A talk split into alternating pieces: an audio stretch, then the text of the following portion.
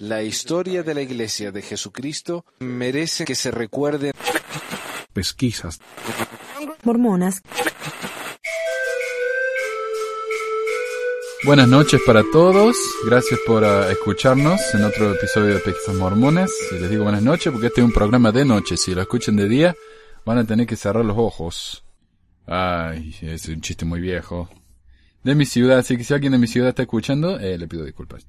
Ok, vamos a empezar con noticias. Noticias. Líder Sud, santo los últimos días, dice a mormones que abracen su historia, mantengan su fe. Uchtdorf dice a los miembros que el cielo va a ganar en el final. O por Catherine, bla, bla, bla. En el Salt Lake Tribune, acá en Salt Lake City. Los mormones no deben reducir la historia de su religión, pero tampoco deben ser rápidos para descartar su fe si lo que aprenden parece inconsistente con las enseñanzas mormonas. Un miembro de la primera presidencia gobernante de la Iglesia dijo en un simposio el viernes.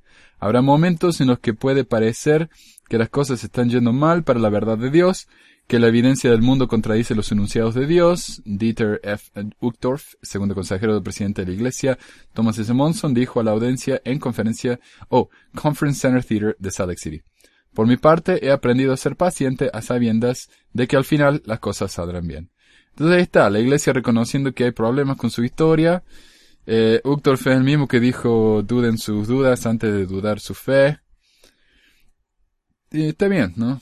Por lo menos reconocemos que hay problemas, estamos siendo honestos. Este es una, una, un update, ¿cómo se diría? Una, algo nuevo acerca de un tema viejo. Y es eh, del Ordained Woman, ordenen a las mujeres, que pasó hace unos meses. Y esto es algo nuevo, un artículo que salió en el New York Times. Y me parece interesante porque uh, hubo un artículo que le respondió a esto de un mormón. Y que fue muy cruel. Y que tuvo muchos comentarios y, y todo. A ver qué, a ver de qué se trata. El artículo se llama De mujeres mormonas, una avalancha de solicitudes y preguntas sobre su papel en la iglesia en el New York Times.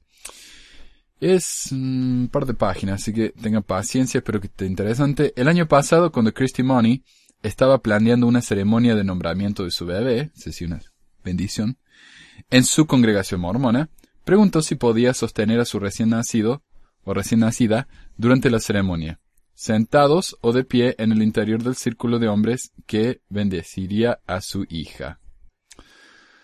Todo lo que quiero es sostener a mi bebé, la doctora Money, una psicóloga de 29 años de edad en Santa Mónica, California, le dijo a su obispo. Ella dijo que él se negó, explicando que solo los hombres que poseen el sacerdocio podían participar. Me partió el corazón, dijo la doctora Money en una entrevista telefónica.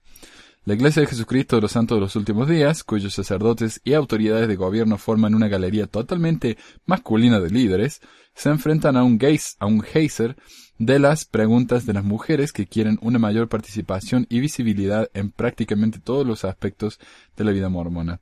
Mientras que muchas mujeres mormonas dicen que están satisfechas con las cosas como son, otras quieren poseer el sacerdocio junto con los hombres, esencialmente borrando la idea tradicional de que Dios eh, quiere que los hombres y las mujeres lleven a cabo diferentes roles. Un tercer contingente argumenta a favor de dejar el sacerdocio dejar que el sacerdocio les pertenezca solo a los hombres, pero plantea preguntas. Ah, ¿Por qué pueden las autoridades religiosas masculinas preguntar a las mujeres detalles íntimos de su vida sexual en reuniones en las que otras mujeres no pueden estar presentes? Estos son entrevistas de dignidad, por supuesto. ¿Hay una razón por qué las mujeres no pueden manejar la contabilidad o las finanzas en las congregaciones? En una respuesta a un artículo publicado en el New York Times el domingo, en la que los líderes de la Iglesia dijeron que estaban interesados en ampliar las oportunidades para los miembros femeninos, o las miembros, las mujeres mormonas derramaron solicitudes, ser presidentas de la escuela dominical, planear la adoración, que se les permite enseñar seminario, mientras que tienen hijos menores de 18 años, dejar que sus hijas sirvan como ujieres, es decir, las que pasan los programas al comienzo de las reuniones.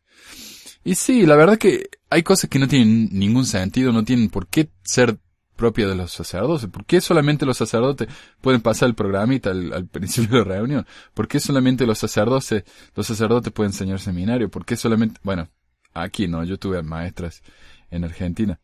Pero, uh, ¿por qué las mujeres no pueden ser, eh, estar a cargo de las finanzas? Hay mujeres que tienen títulos de, de contabilidad, ¿por qué no?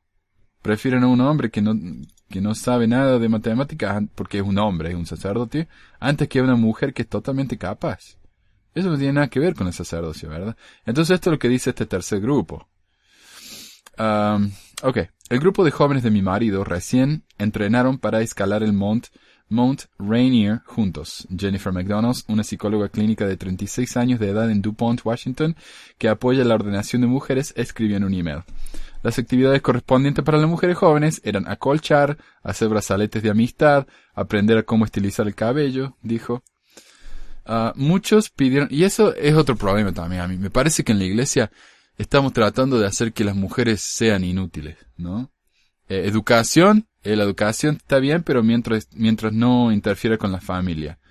Eh, actividades de sociedad de socorro, hacemos cositas que, qué sé yo, tarjetas para los libros, eh, cositas con caramelo, o sea, cosas que no tienen mayor importancia. Eh, está bien de vez en cuando hacer eso, pero es todo lo que hace, ¿no? Eh, es como que la iglesia trata de que las mujeres no tengan una, una capacidad de, de hacer algo interesante, ¿no? Como hacen los hombres, como dice acá, que los hombres se entrenaron juntos para, para subir a un monte, ¿no? A una montaña muy alta ahí en Washington.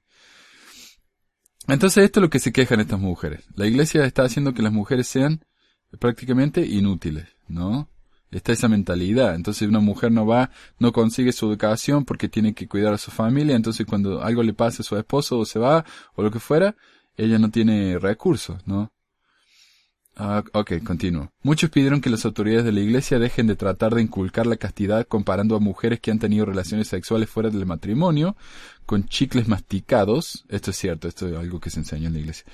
Las mujeres que han eh, tenido relaciones sexuales son chicles masticados, tablas con agujeros clavados en ellos, magdalenas que otra persona ya ha, mordido, o con aprobadas, todas estas... Uh, comparaciones son muy sugestivas igual.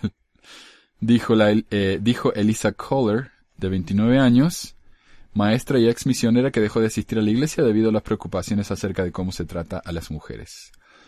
Aunque los líderes de la iglesia han tomado recientemente pasos pequeños pero significativos como la reducción del límite de edad para las misioneras, y para los misioneros también, e invitando a una mujer para que ofreciera la oración en su conferencia general, aún no está claro qué tan extensivamente la dirección central exclusivamente masculina está dispuesta a reconstruir sus, ah, perdón, sus reglas y la cultura o empezar a compartir la autoridad con las mujeres, ¿no? Como líderes de la Iglesia somos muy conscientes de estas cuestiones culturales y por supuesto que las estamos abordando.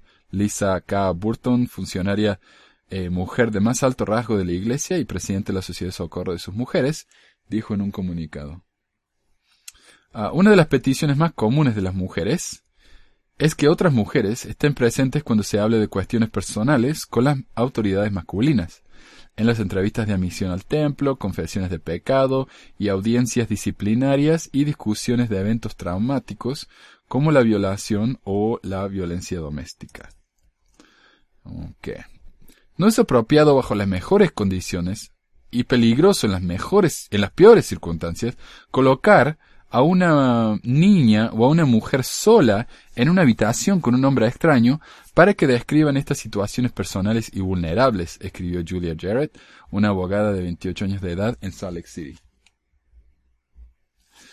Ah, hace varios años, Alisa Schiffer, Schiffler, una ex misionera, confesó a las autoridades de la iglesia en Provo, Utah, que había tenido relaciones sexuales con su novio, una transgresión de la prohibición mormona contra el sexo prematrimonial, o la ley de castidad.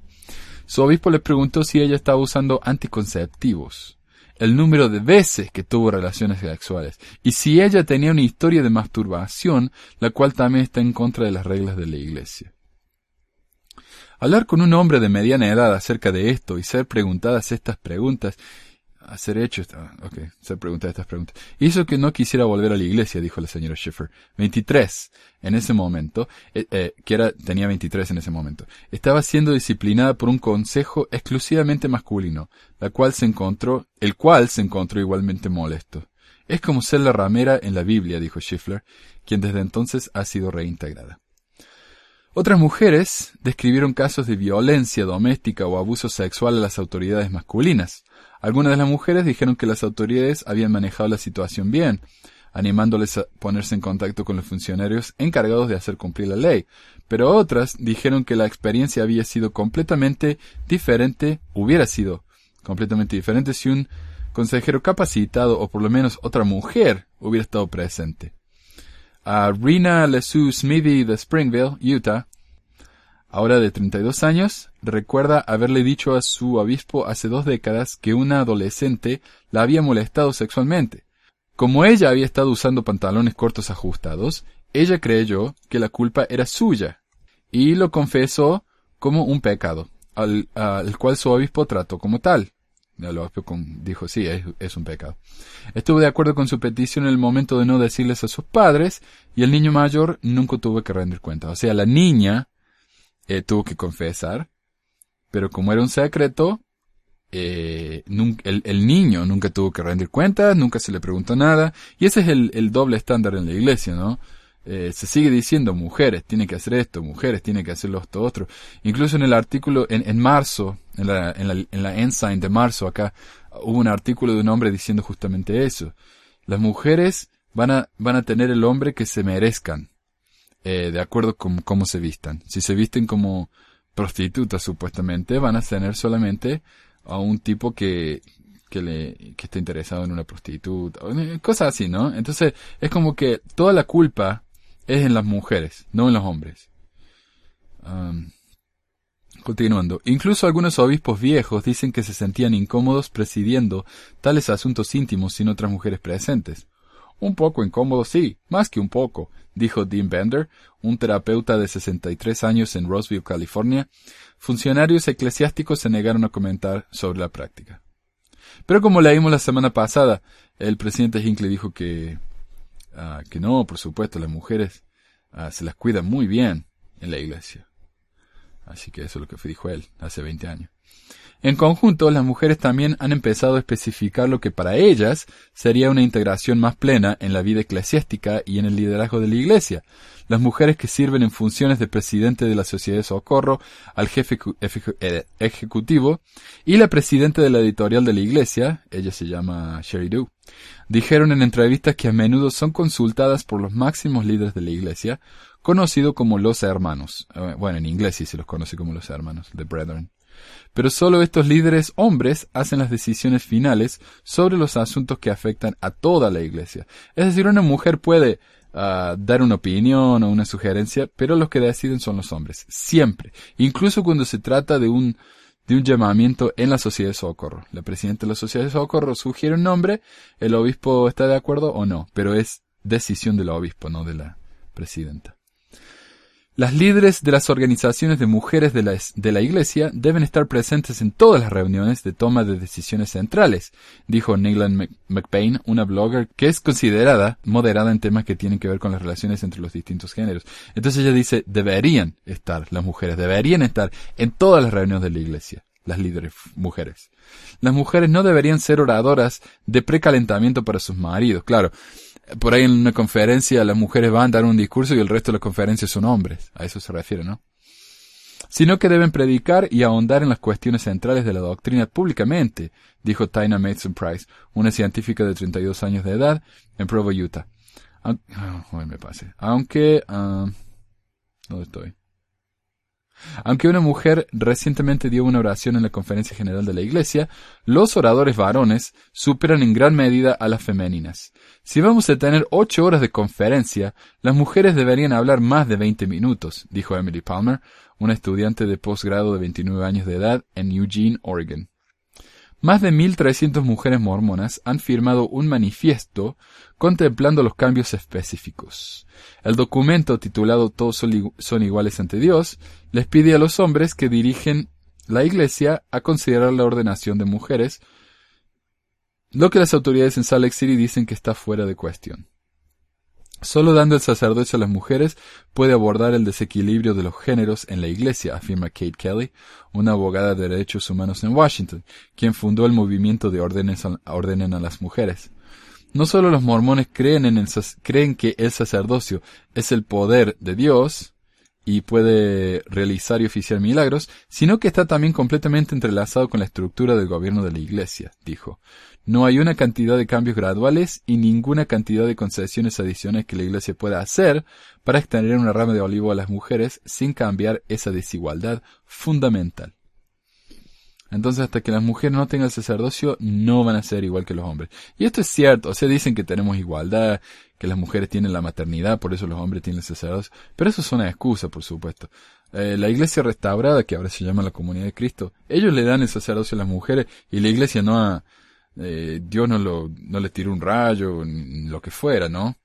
Pero bueno, ellos tampoco piensan que son la única iglesia verdadera sobre la faz de la tierra, así que ahí está la diferencia.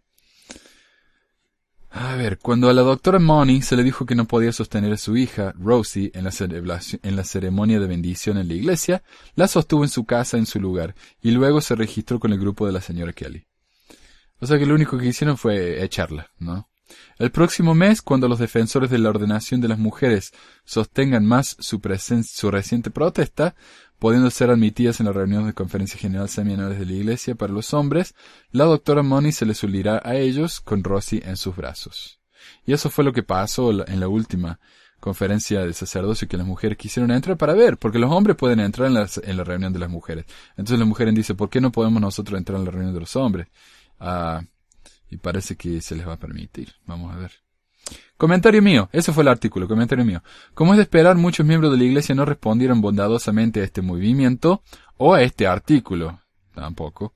Por ejemplo, Andy Caro, Andy Caro con K, Andy Caro, un blogger mormón, por ejemplo, se burló del movimiento, diciendo que las 1.300 personas que firmaron la petición representan solo el 0.01 ciento de la membresía de la iglesia. Eso por supuesto si creemos el versito de que hay 15 millones de miembros en la iglesia. Por supuesto que en realidad son más como 5 millones activos, no 15. Por supuesto, en la iglesia si uno se bautiza y nunca más regresa a la iglesia hasta su muerte, sigue siendo contado como miembro, a menos que uno eh, renuncie o lo excomulguen, y se sigue mencionando las estadísticas de la iglesia.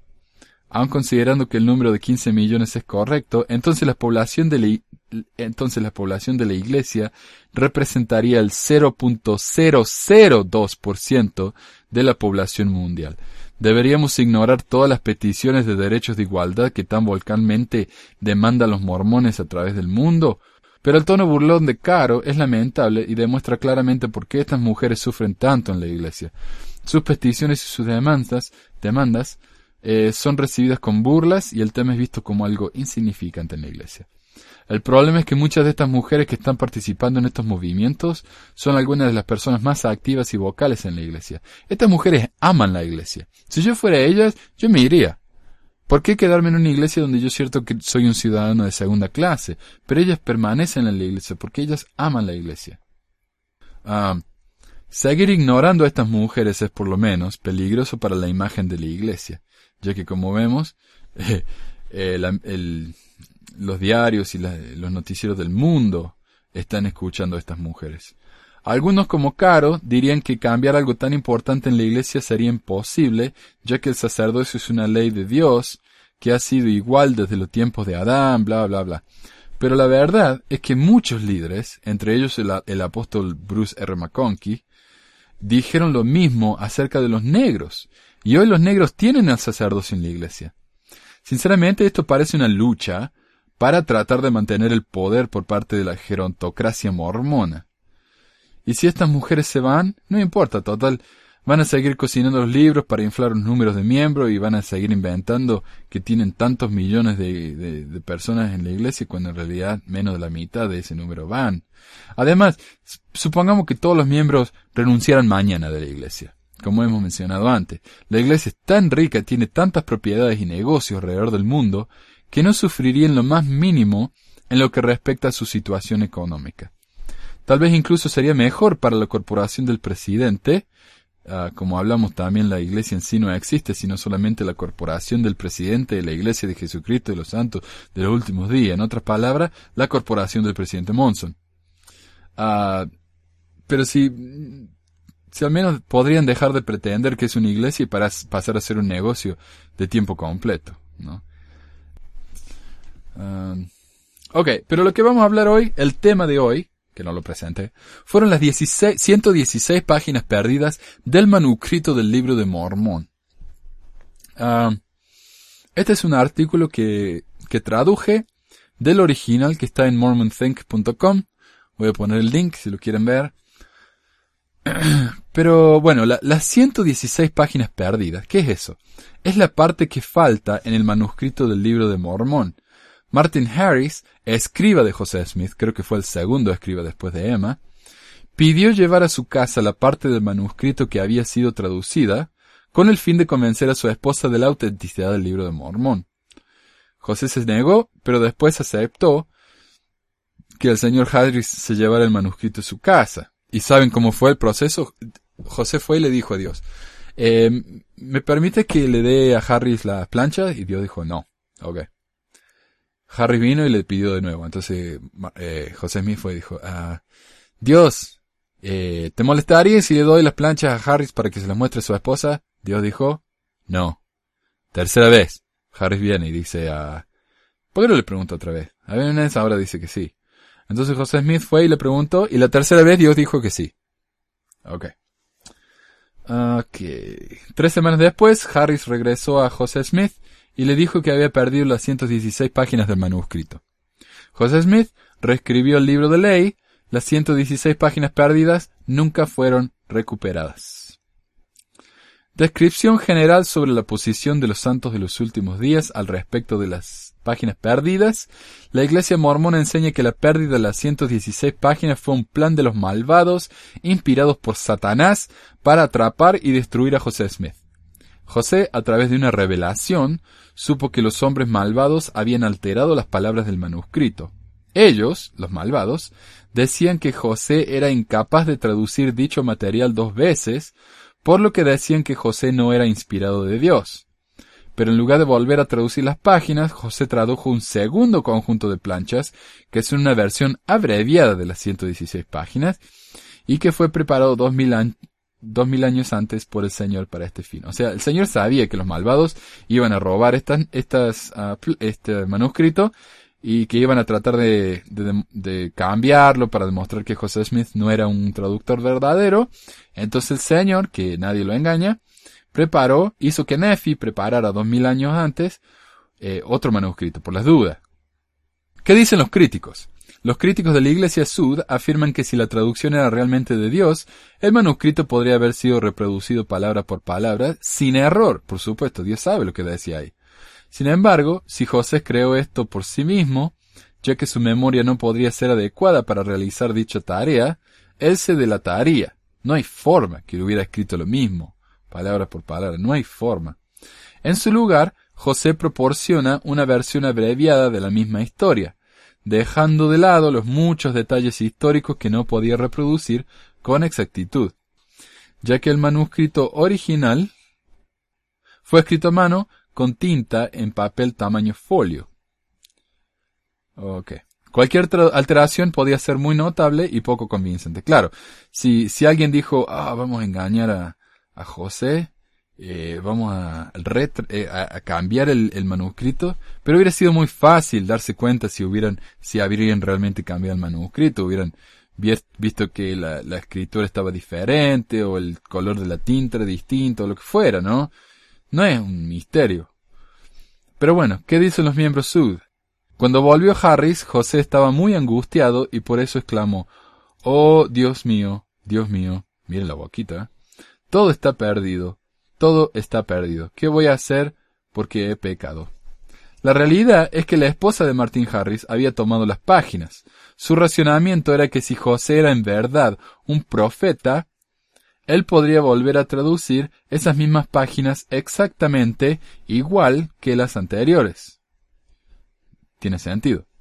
Después de todo, el esposo de, Martin Harris estaba por vender la, la, la, granja y darle todo el dinero a José Smith. Entonces, no, esta mujer quería asegurarse, ¿no? Ok. Su razonamiento era que si José era en verdad un profeta, él podría volver a traducir esas mismas páginas exactamente igual que las anteriores, y eso demostraría que en realidad estaba traduciendo y no inventando la historia del libro de Mormon.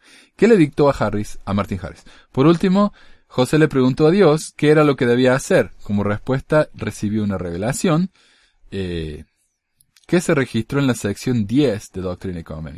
Dios le dijo que no debía volver a traducir las páginas perdidas debido al astuto plan de Satanás, ya que los hombres malvados cambiarían las palabras en la traducción original y esperarían hasta que José volviera a reescribir esas páginas. Los hombres malvados entonces producirían las 116 páginas del original con alteraciones para probar que José era un fraude. Pero póngase en la situación de José, si él realmente inventó el libro de Mormon. Acá está trabajando por semanas, escribiendo el libro, ¿no? 116 páginas, mucho. Entonces, de repente se le pierde. ¿Cuál sería la, respuesta natural de Martin Harris? Y bueno, uh, las traduzcamos de nuevo. Ponete la, los anteojos o lo que fuera, el sombrero, ahí el, la piedra en el sombrero, y traduzcamos el libro de nuevo. Pero José Smith, ¿qué iba a decir? Ah, buena idea. No, no hay forma. Él no hubiera forma de que él se hubiera recordado lo que decían las 116 páginas y se hubiera delatado en frente de Martin Harris. Entonces, en vez de eso, inventó la historia esta de los malvados y el plan de Satanás y todo esto, ¿no? y empezaron de nuevo, pero eh, dando una abreviación. Y él se acordaba de la abreviación, pero acordarse palabra por palabra es imposible. Dios, por supuesto, sabía del eventual plan de Satanás e hizo que Nefi hiciera dos juegos de planchas que abarcaban básicamente el mismo material, pero escrito de manera diferente. José se encargó de traducir nuevamente las planchas menores de Nefi, en lugar de empezar por las planchas mayores de Nefi, que había traducido antes. De esta manera, la misma información básica fue incluida ahí en el libro de Mormón, pero no se espera que coincida exactamente con el original de las 116 páginas perdidas que fueron traducidas la primera vez por Smith. Y se habla, ¿no? y yo creo que el mismo libro de Mormón habla, eh, Nefi dice que las planchas mayores eran la historia de su pueblo y las planchas menores eran la doctrina y qué sé yo, ¿no? Entonces, entonces José Smith dice, bueno, pero se perdieron nada más que las planchas de historia, hasta, así que no importa, mientras no se haya perdido la doctrina, estamos bien. Ok, en 1830 el libro de Mormón contiene la siguiente explicación, y este, esta versión del libro de Mormón por muchos años era imposible de encontrar. Había una copia en los archivos de la iglesia. Por suerte, la iglesia reformada también tiene copias de la primera edición y ellos permitieron que la, eh, que la edición fuera fotocopiada, escaneada, así que ahora uno puede ir allá eh, a la iglesia esta reformada y comprar una copia del original. La iglesia mormona, aquí en el Museo de Historia en Salt Lake, empezó a vender eh, copias de, de, la primera edición del libro de Mormon e incluso se puede encontrar en uh, Google Books o en archive.com, uno de esos. Entonces uno busca Libro de Mormón, edición de 1830 y ahí está. La puede bajar en PDF o PDF. ok, el Libro de Mormón contiene la siguiente explicación. Al lector, mientras muchos informes falsos han circulado con respecto al siguiente, al siguiente trabajo, así como numerosas medidas ilegales han sido adoptadas por las personas que diseñan mal para destruirme y también en mi trabajo, me gustaría informaros que he traducido por el don y el poder de Dios e hice que se escribieran 116 páginas, las cuales tomé del libro de ley, que era una historia abreviada de las, de las planchas de ley, por las manos de Mormón y dicha historia alguna persona o personas las, la han robado y escondido de mí y a pesar de mis mayores esfuerzos para recuperarlas nuevamente y siendo ordenado por Dios que yo no debería de traducir la misma otra vez, porque Satanás había puesto en sus corazones tentar al Señor, su Dios, mediante la alteración de las mismas, para que se leyera el contrario de lo que he traducido y hecho escribir.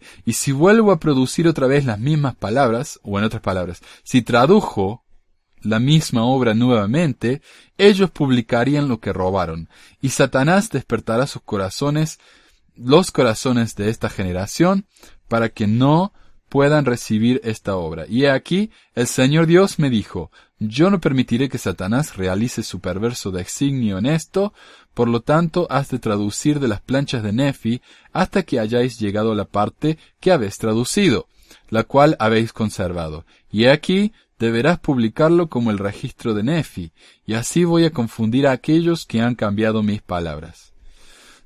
no permitiré que destruyan mi trabajo, y les mostraré que mi sabiduría es mayor que la astucia del diablo. Por lo tanto, para ser obediente a los mandamientos de Dios y para que se lleve a cabo a través de su gracia y misericordia lo que me ha mandado a obedecer con respecto a esto, me gustaría informaros de que las planchas de las que he hablado fueron encontradas en el municipio de Manchester, condado de Ontario, Nueva York.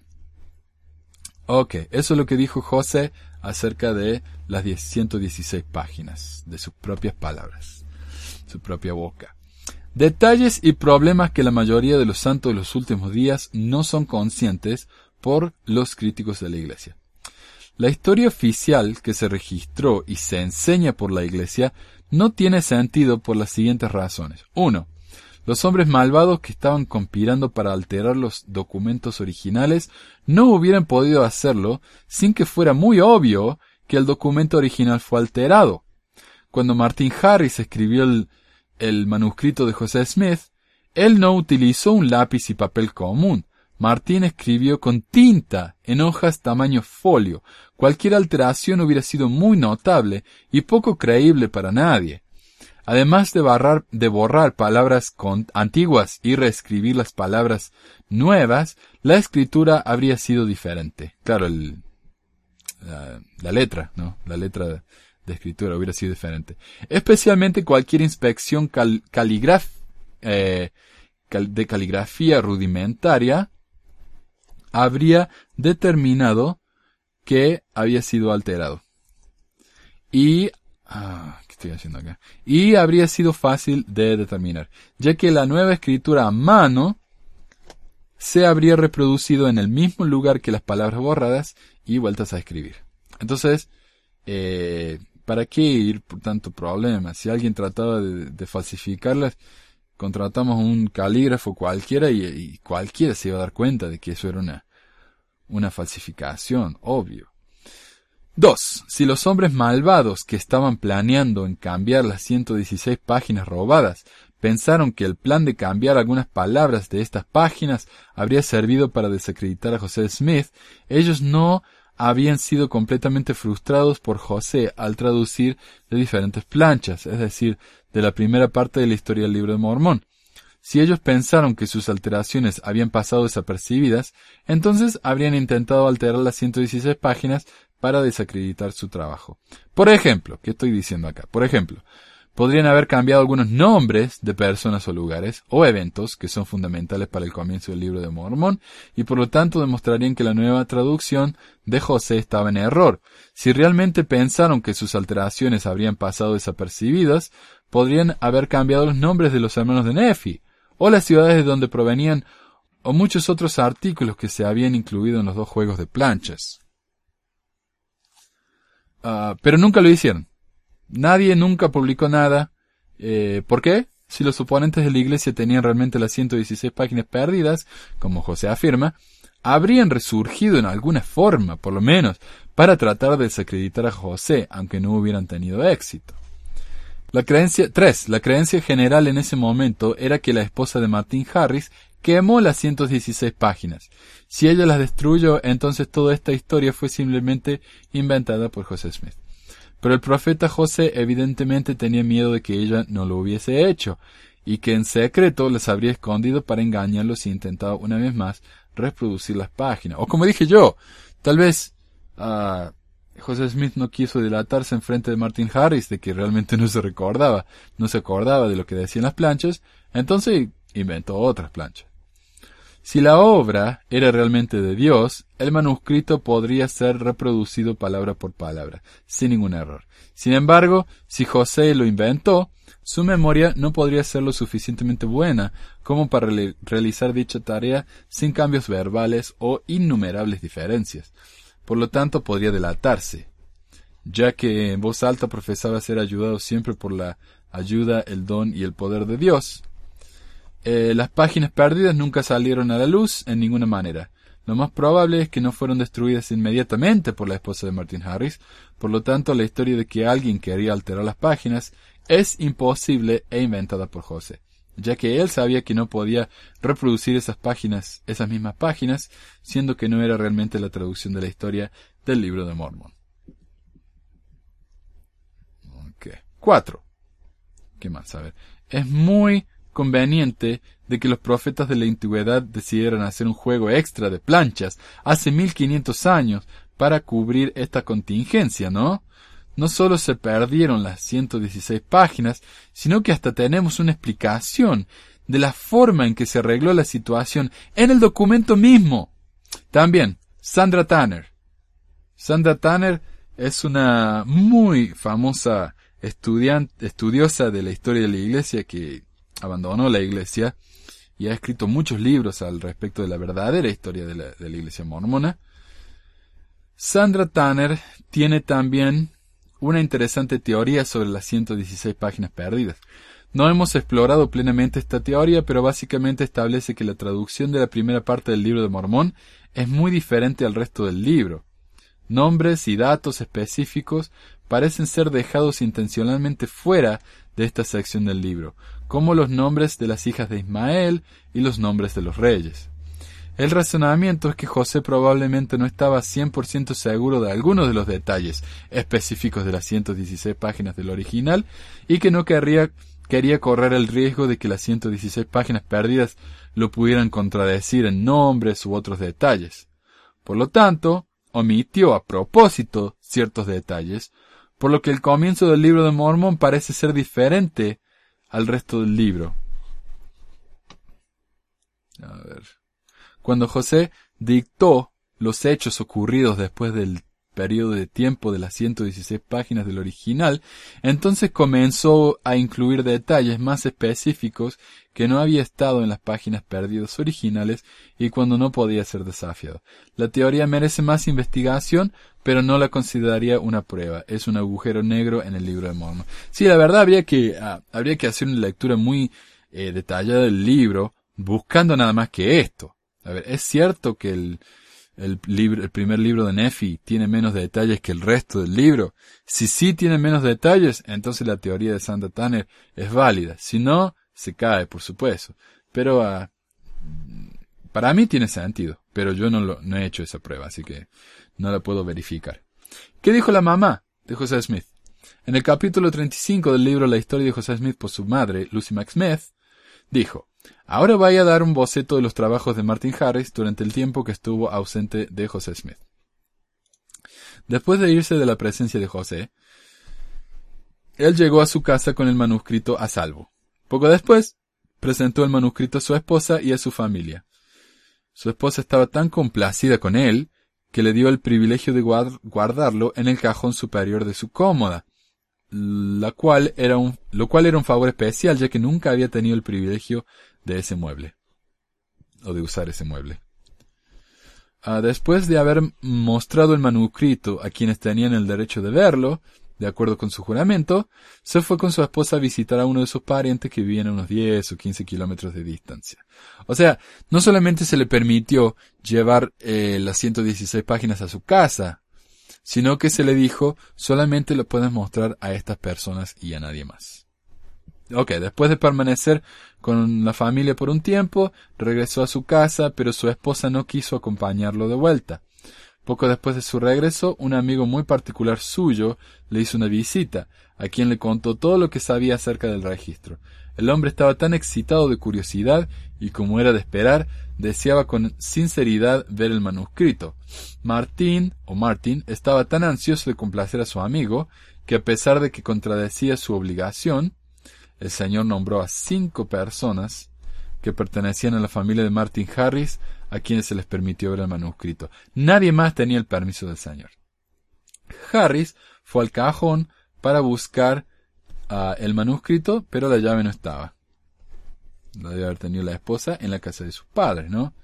Eh, buscó por algún tiempo, pero no pudo encontrarlo. Ok, se resolvió sin embargo a forzar la cerradura de la cómoda de su esposa y al hacerlo dañó considerablemente, o la dañó considerablemente, ok. Luego sacó el manuscrito y después de mostrárselo a su amigo, lo movió a un grupo de cajones suyos donde pudiera tenerlos a su disposición. Ignorando su juramento, lo mostró a cualquier amigo que se lo pidiera. Todo bien. Ups. Cuando la señora Harris regresó y descubrió el estado dañado de su cómoda, su temperamento iracundo se subió al tono máximo y se produjo una tormenta intolerable, la que descendió con la mayor violencia sobre la cabeza de su devoto marido. Entonces ella es una bruja, él es un devoto, según Lucy.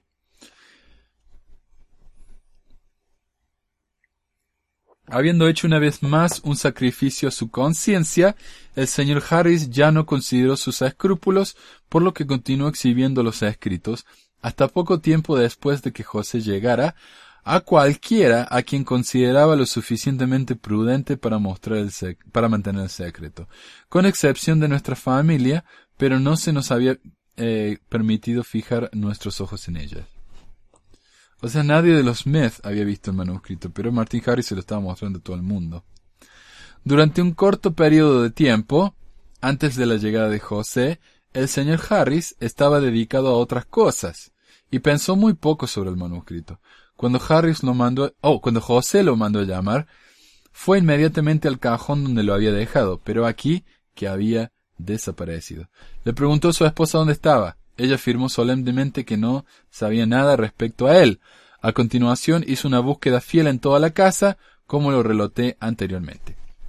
El manuscrito nunca fue encontrado, y no hay duda de que la señora Harris lo tomó del cajón, con el argumento de retenerlo hasta que se hiciera otra traducción alterada de la traducción otra traducción alterada de las planchas originales, para mostrar una discrepancia entre ellos y por lo tanto hacer parecer que todo era un engaño. Pero uno, se podría pensar, ¿no? Si, si la esposa de Harris, por alguna razón, eh, pensaba que esto fuera verdadero, digamos, ella roba las 10 116 páginas, ¿cierto? José Smith aparece con 116 páginas nuevas. Si son iguales, entonces ella tiene que reconocer que José Smith fue un profeta de Dios. Tiene ella que admitir que al, tratar de, cambiar las cosas, esto es va en contra de su salvación eterna. Especialmente gente tan supersticiosa como esta. Si el manuscrito es diferente, entonces prueba que ella tenía razón. Pero ¿por qué iba ella a alterarlo? Claro, se, está condenando a ella misma. ¿No? Y, uh, pero bueno, según José Smith fue un plan de Satanás, la señora estaba poseído, quién sabe qué. Por eso era puramente, pura mal, pura maldad la señora esta. Y así habla de ella la, la mamá de José Smith, aquí. Parecía como si Martin Harris por su transgresión sufría tanto física como espiritualmente. El mismo día en que las circunstancias precedentes tuvieron lugar, una densa niebla se extendió sobre su campo y el viento arruinó su trigo por lo que perdió ah, cerca de dos tercios de su cosecha, mientras que en los campos que estaban al frente de la calle no le sucedió ningún daño. Toma. Eso es lo que hace Dios con los que eh, le muestran las planchas a los que no deben. Recuerdo muy bien ese día de oscuridad por dentro y por fuera. Para nosotros, por lo menos, los cielos parecían vestidos de oscuridad y la tierra envuelta en penumbras.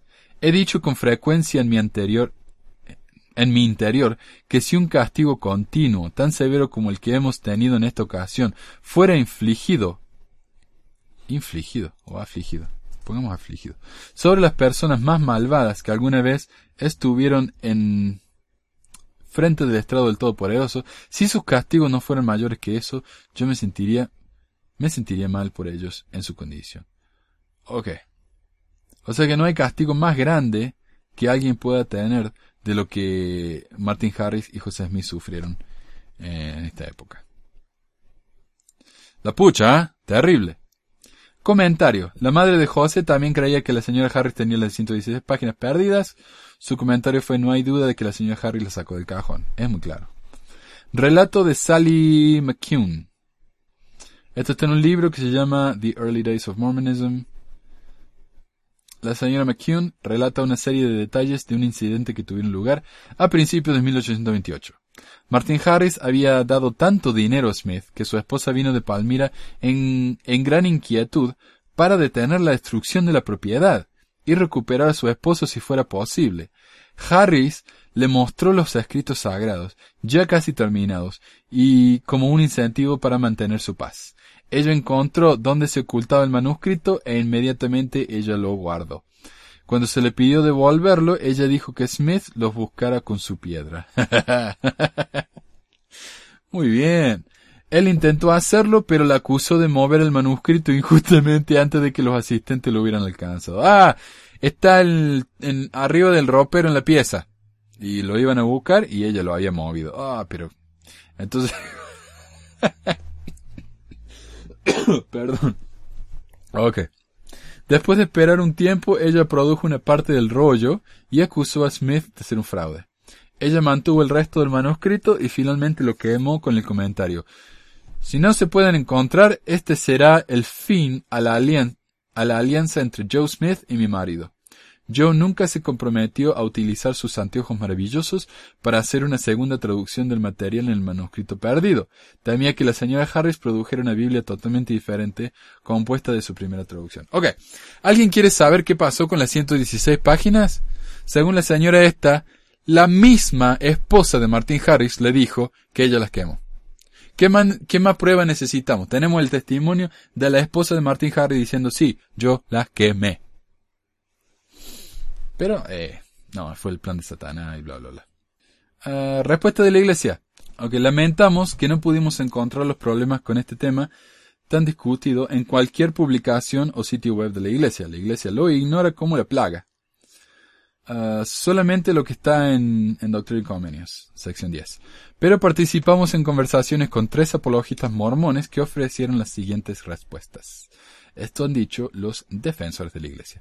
La afirmación de que los hombres malvados que estaban planeando modificar las 116 páginas perdidas eran incapaces de hacerlo uh, es imprudente.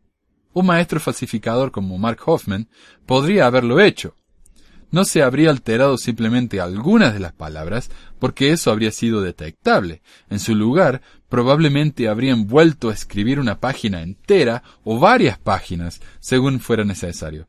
De esta manera, podría haber, podría haber alterado casi cualquier cosa que quisiera, y no habría reescripciones que se notaran en las páginas. Ok, esta es una explicación, poco débil, pero es una explicación. Ah, en vez de tachar algo y escribir encima, no, vuelven a escribir la página entera. Ok. La falsificación es una práctica de origen muy antiguo. Incluso el biógrafo romano Suetonio, y esto es lo que me encanta de los, de los apologistas, sacan ellos justificaciones de donde puedan donde puedan, de Roma, de Egipto, de hace 100 años, de hace 500, de hace 2000, de donde venga, de la ciencia, de la arquitectura, lo que puedan, ellos lo que puedan, dan manotazos de ahogado y agarran lo que encuentran y usan eso para justificar sus argumentos. Pero bueno, dice que el biógrafo romano Suetonio dice que el emperador romano Tito se consideraba un maestro falsificador. Maestros falsificadores aún en el siglo XIX tenían la capacidad de falsificar documentos hábilmente. Si los falsificadores tenían las 116 páginas y si todo era de puño y letra de Martin Harris, no habrían tenido ningún problema en reproducir la escritura de Martin Harris. El papel no tenía que ser exactamente igual, solo muy similar, por lo que sería difícil notar la diferencia. Eh, difícil, pero no imposible. Respuesta de la crítica a estos comentarios. En primer lugar, Mark Hoffman fue capturado. Él era un maestro falsificador, pero se lo descubrió. Si bien sería posible que un maestro falsificador forjara documentos a principios de los 1800, ¿cuál es la probabilidad de que uno de los hombres malvados que estaban uh, tratando de derribar a José Smith fuera un maestro falsificador o tuviera acceso a un maestro falsificador. No es una habilidad común, y ya que dinero no era la motivación, ¿Cómo podrían pagarle a un falsificador experto para que comenzara este tipo de tarea? Que falsificara no solamente un par de letras o unos renglones, sino que hojas y hojas. Ridículo. Pero aun si esto fuera posible y encontraran un falsificador muy hábil en la, e, en la década de 1820, Martin Harris simplemente habría dicho que no era su letra y que no escribió esa página. Martin vivió por muchas décadas después de la publicación del libro de Mormon y él lo, hubiera podido refutar. No, es su palabra en contra del, otro. Eh, si simplemente hubiera dicho que no escribió esas páginas presentadas por los malhechores, todo el intento hubiera sido uno de los argumentos más débiles contra la Iglesia. Escasamente el plan maestro de Satanás. Esto se está poniendo largo y espero que no esté, que no sea demasiado confuso. Eh, básicamente los críticos dicen, eh, no hace falta las 16 páginas. No existe, esa historia es un invento, lo del plan de Satanás. Eh, porque, ¿por qué hacer una historia tan complicada? Si, si hubieran habido realmente uh, malhechores, lo hubieran hecho. Hubieran hecho, eh, por más que José Smith decidió publicar, eh, traducir otra cosa, lo hubieran hecho igual. Decir, mire, ese, ese libro que tienen ustedes que habla de un Nefi, en los 116 páginas originales no dice Nefi, dice Nefam. Entonces, ¿de qué me estás hablando? El Señor te dio una traducción equivocada. Pero no lo hicieron. No lo hicieron. Ok, ¿qué, qué sigue diciendo Fair, eh, los defensores de la iglesia? El Señor enseñó a José una lección importante con la pérdida del manuscrito y proporcionó un texto alternativo para compensarlo. No era necesario obtener las páginas originales, por lo tanto, no habría razón para que José intentara localizarlas utilizando sus piedras de vidente. El Señor no mandó que lo hiciera. De hecho, el Señor mandó a José que no volviera a traducir las páginas. Por lo tanto, esto es realmente una cuestión de si uno cree que José era realmente un profeta o no. Y básicamente sí, ese es el problema. ¿Cree uno José Smith o no? Si cree en José Smith, va a creer a los defensores. Si no cree en José Smith, va a creer a los críticos. Básicamente es eso. Tienen razón la gente de Fair. Eh, ok. Me parece que esto ya va y viene y es lo mismo y lo mismo. A ver. Ah, a ver si hay algo nuevo. Ok. A ver esto. Ah, un pensamiento más. La combinación de las 116 páginas perdidas con el proceso de traducción. 1. Dios previó la pérdida de las 116 páginas y en su infinita sabiduría, 1500 años antes hizo que se preparara un segundo juego de planchas abarcando el mismo periodo de tiempo. 2. José tradujo las planchas poniendo su cara en un sombrero y al ver las palabras en inglés se las dictó la escriba.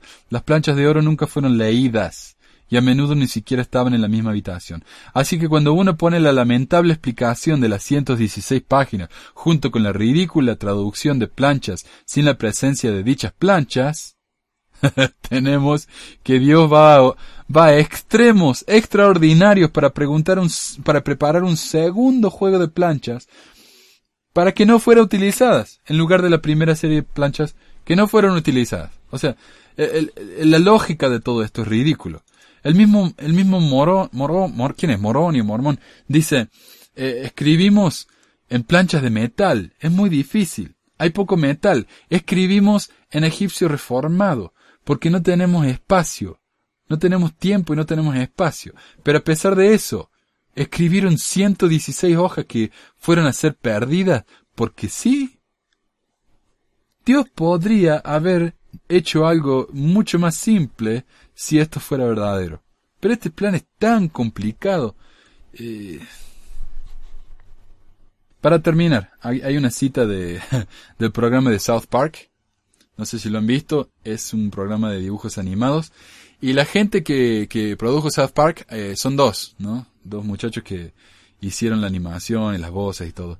Eh, también tienen el, libro de Mormón, el musical. Es uno de los musicales más exitosos en los Estados Unidos por los últimos dos años. Están ganando todos los premios que, que, hay. Y es, por ejemplo, eh, y es por supuesto una, una burla, ¿no? Al, libro de Mormón y al mormonismo. Eh, pero al final deciden ellos de que los mormones son gente buena, son gente muy dulce, bla, bla. Ok.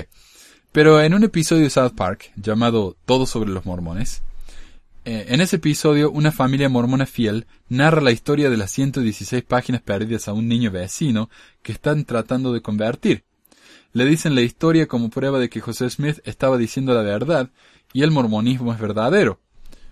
Quizás el comentario más elocuente que jamás hemos escuchado de las 116 páginas perdidas viene del muchacho de barrio que después de escuchar la historia exclama Esperen un momento. ¿Los mormones escucharon esta historia y todavía piensan que José Smith fue un profeta? Así que ahí está. Mis pensamientos, bueno, ya les dije a lo largo del programa. Eh, la historia de José Smith es demasiado complicada. Es innecesaria. ¿Para qué va a hacer Dios algo tan complejo y les va a hacer a los pobres nefitas que escriban cientos de, hojas de, de planchas para nada? Básicamente para nada. Eh, la historia es ridícula por lo menos y es lamentable, ¿no? Que, que sea utilizado en tantos años para, para engañar a muchos, como el pobre Martin Harris, que tuvo que dar todo, perdió su familia eh, por la iglesia. Así que bueno, ese fue el programa de hoy, tal vez un poco más crítico de lo, de lo, de lo normal. les pido disculpas. Voy a tratar de volver a un tono, un tono un poco más neutral, pero hay temas que me ponen muy, me enojan mucho. Uh, Vamos a ver si volvemos a ese tono algún día. Gracias por escucharnos y les recuerdo, estamos, eh, estoy preparando el libro, el primer libro de Pesquisas Mormonas, me va a llevar un, tal vez un par de meses más. Cada capítulo me lleva una semana casi. Uh, tenemos un app para teléfonos y tabletas de Android, es gratis en el Play Store. ¿Y qué más?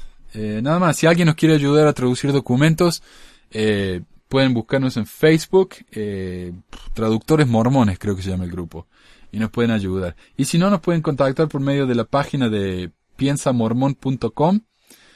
Y si quieren dejar algún comentario o algo, nos visitan.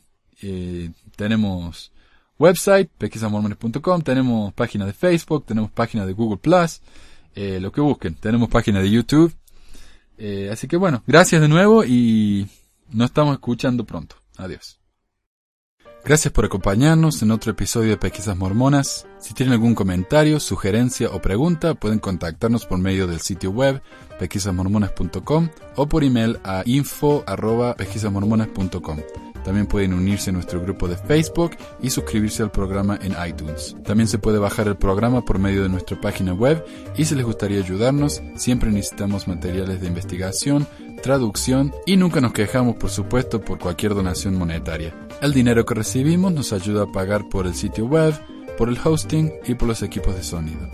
De nuevo, muchas gracias y nos estamos reuniendo pronto.